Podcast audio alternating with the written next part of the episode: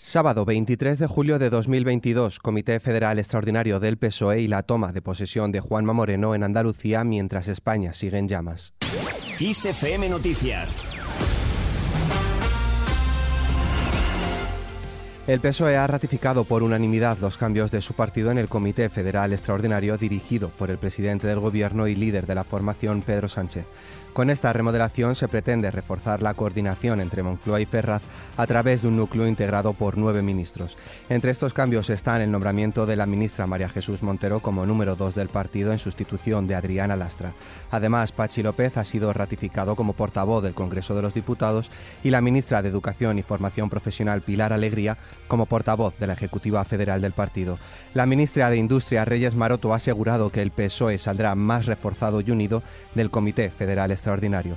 Por su parte, Unidas Podemos lanza un aviso a Pedro Sánchez, el socio de coalición del gobierno socialista, ha valorado el mensaje progresista que ha hecho el presidente del Ejecutivo ante el Comité Federal del partido, pero ha avisado de que los próximos presupuestos de 2023 serán la prueba de algodón del cambio de rumbo del gobierno. El vicesecretario general de organización del PP, Miguel Tellado, ha afirmado sobre la renovación de la dirección del PSOE que la única cara que tiene que cambiar el partido es la del presidente del gobierno, Pedro Sánchez. Escuchamos en esta línea al líder del Partido Popular, Alberto Núñez Feijo.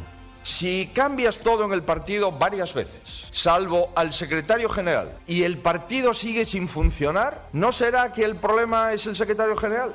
Y si cambias todo en el gobierno, salvo el presidente del gobierno, y el gobierno sigue sin funcionar, ¿no será que el problema es el presidente del gobierno? Y digo yo, y si el secretario general del partido resulta que es la misma persona que el presidente del gobierno, ¿no será evidente que el que falla es el secretario general y el presidente del gobierno?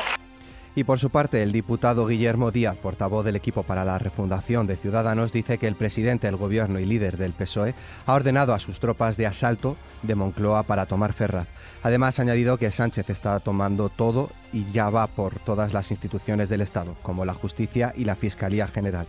Por otro lado, Pedro Sánchez ha dejado claro que el Comité Federal de su partido, que su prioridad es salir a ganar los próximos comicios municipales, autonómicos y generales, que se celebran en 2023.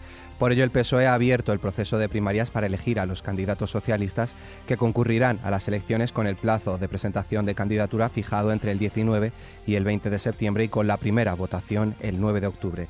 Y mientras tanto, el líder del PP, Alberto Núñez Feijóo, el presidente Mariano Rajoy y los varones regionales del partido, entre ellos Isabel Díaz Ayuso han arropado al presidente de la Junta de Andalucía, Juanma Moreno, en su toma de posesión para un segundo mandato al frente del gobierno autonómico. Juanma Moreno ha reivindicado tras su toma de posesión el nuevo orgullo andaluz, con un andalucismo renovado y fuera de tópicos, y avanzado que mantendrá una voz alta y clara en defensa de los intereses de la región, con lealtad pero rechazando privilegios. El presidente del Partido Popular, Alberto Núñez Feijóo, ha destacado la estabilidad y centralidad del modelo del Partido Popular del presidente de la Junta de Andalucía frente a la crisis institucional, dice, política e interna del PSOE. Escuchamos las palabras de que Feijóo dedica a Juanma Moreno. Juanma Moreno ha sido recompensado por ser un presidente humilde, un presidente centrado y un presidente con una enorme sensibilidad social, sabiendo que Andalucía es y debe ser la razón fundamental de su vida política y de su vida profesional, como lo ha sido en estos últimos cuatro años. En otro orden de asuntos, la temporada de incendios de 2022 se ha convertido en el peor del siglo en España. El fuego ya ha devorado casi 200.000 hectáreas de bosque en menos de siete meses. La superficie quemada ya supera la que abrasó en todo 2012, hasta ahora el peor año desde que hay registros. Nuevos focos de incendio, por un lado el paraje Estación de Cortes de la Frontera en Málaga, que ya se encuentra estabilizado, los otros dos en Junqueras de Henares, Guadalajara, en el que se ha decretado nivel 2 por la posible afección a bienes naturaleza no forestal y por posible afectación a la población por humo, y en el otro, Olmeda del Rey, Cuenca. En Tenerife se ha decidido la evacuación preventiva de medio centenar de viviendas ante la cercanía del fuego, que se encuentra a unos 900 metros de los núcleos de población. El incendio de Cebreros Ávila, causado por una colilla mal apagada, permanece en nivel 2 a causa de una reproducción que se produjo en la tarde del viernes. Por otra parte, los efectivos del Plan Infoca han dado por controlado el incendio forestal del término municipal de Tarifa, en Cádiz. El plan Infoex ha desactivado el nivel 1 de peligrosidad en los incendios declarados en la localidad pacense de Monterrubio de la Serna y Ladrillar en la comarca cacereña de las Urdes. El presidente del gobierno ha realizado un llamamiento para frenar entre todos el tsunami de la emergencia climática y se ha reafirmado en que el cambio climático mata.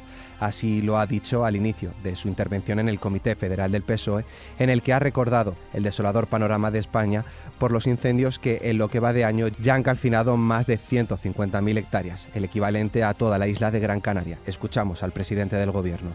Detrás de esta ola de incendios, que por desgracia es cada vez más frecuente y más devastadoras, está una ola de calor cada vez más extrema. Y detrás de todo ello hay un tsunami que es la emergencia climática que debemos frenar entre todos. Aún con todo lo que en España y en Europa estamos viendo y sufriendo, hay quien critica que yo afirme, como hice el otro día en Extremadura, que el cambio climático mata. Y la pregunta es, ¿por qué continúan negando la realidad? El cambio climático es letal para las personas, lo estamos viendo.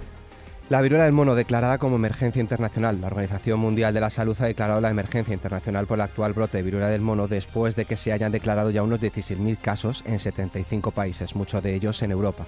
El máximo responsable de la OMS ha subrayado que el brote se concentra sobre todo en hombres que mantienen sexo con otros hombres y con múltiples parejas, pero añade que el estigma y la discriminación pueden ser tan peligrosos como cualquier virus.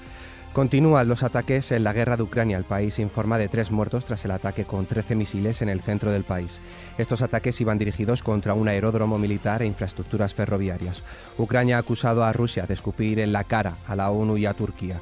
Rusia debería asumir toda la responsabilidad si se rompe ese acuerdo para exportar el gran ucraniano y paliar la escasez de cereales en todo el mundo, ha indicado un portavoz del Ministerio de Exteriores ucraniano. El secretario general de la ONU, por su parte, Antonio Guterres, ha condenado de forma inequívoca los ataques. En nuestra hoja cultural,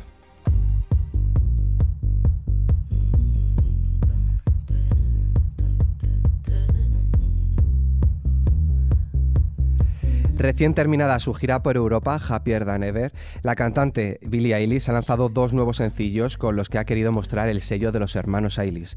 TV lo mostró durante su gira mundial, algo muy de moda últimamente en los conciertos. Recordemos que Rosalía ha hecho lo mismo en sus conciertos por España. Y The 13th ha sido el segundo de los sencillos que conforman este EP lanzado en todas las plataformas de reproducción. Con esta noticia, la cual podéis ampliar en nuestra web kissfm.es, nos despedimos por hoy. La información continúa puntual en los boletines de XFM y como siempre ampliada aquí en nuestro podcast XFM Noticias. Con Cristina Muñoz en la realización, un saludo de Álvaro Serrano. Que tengáis buen fin de semana.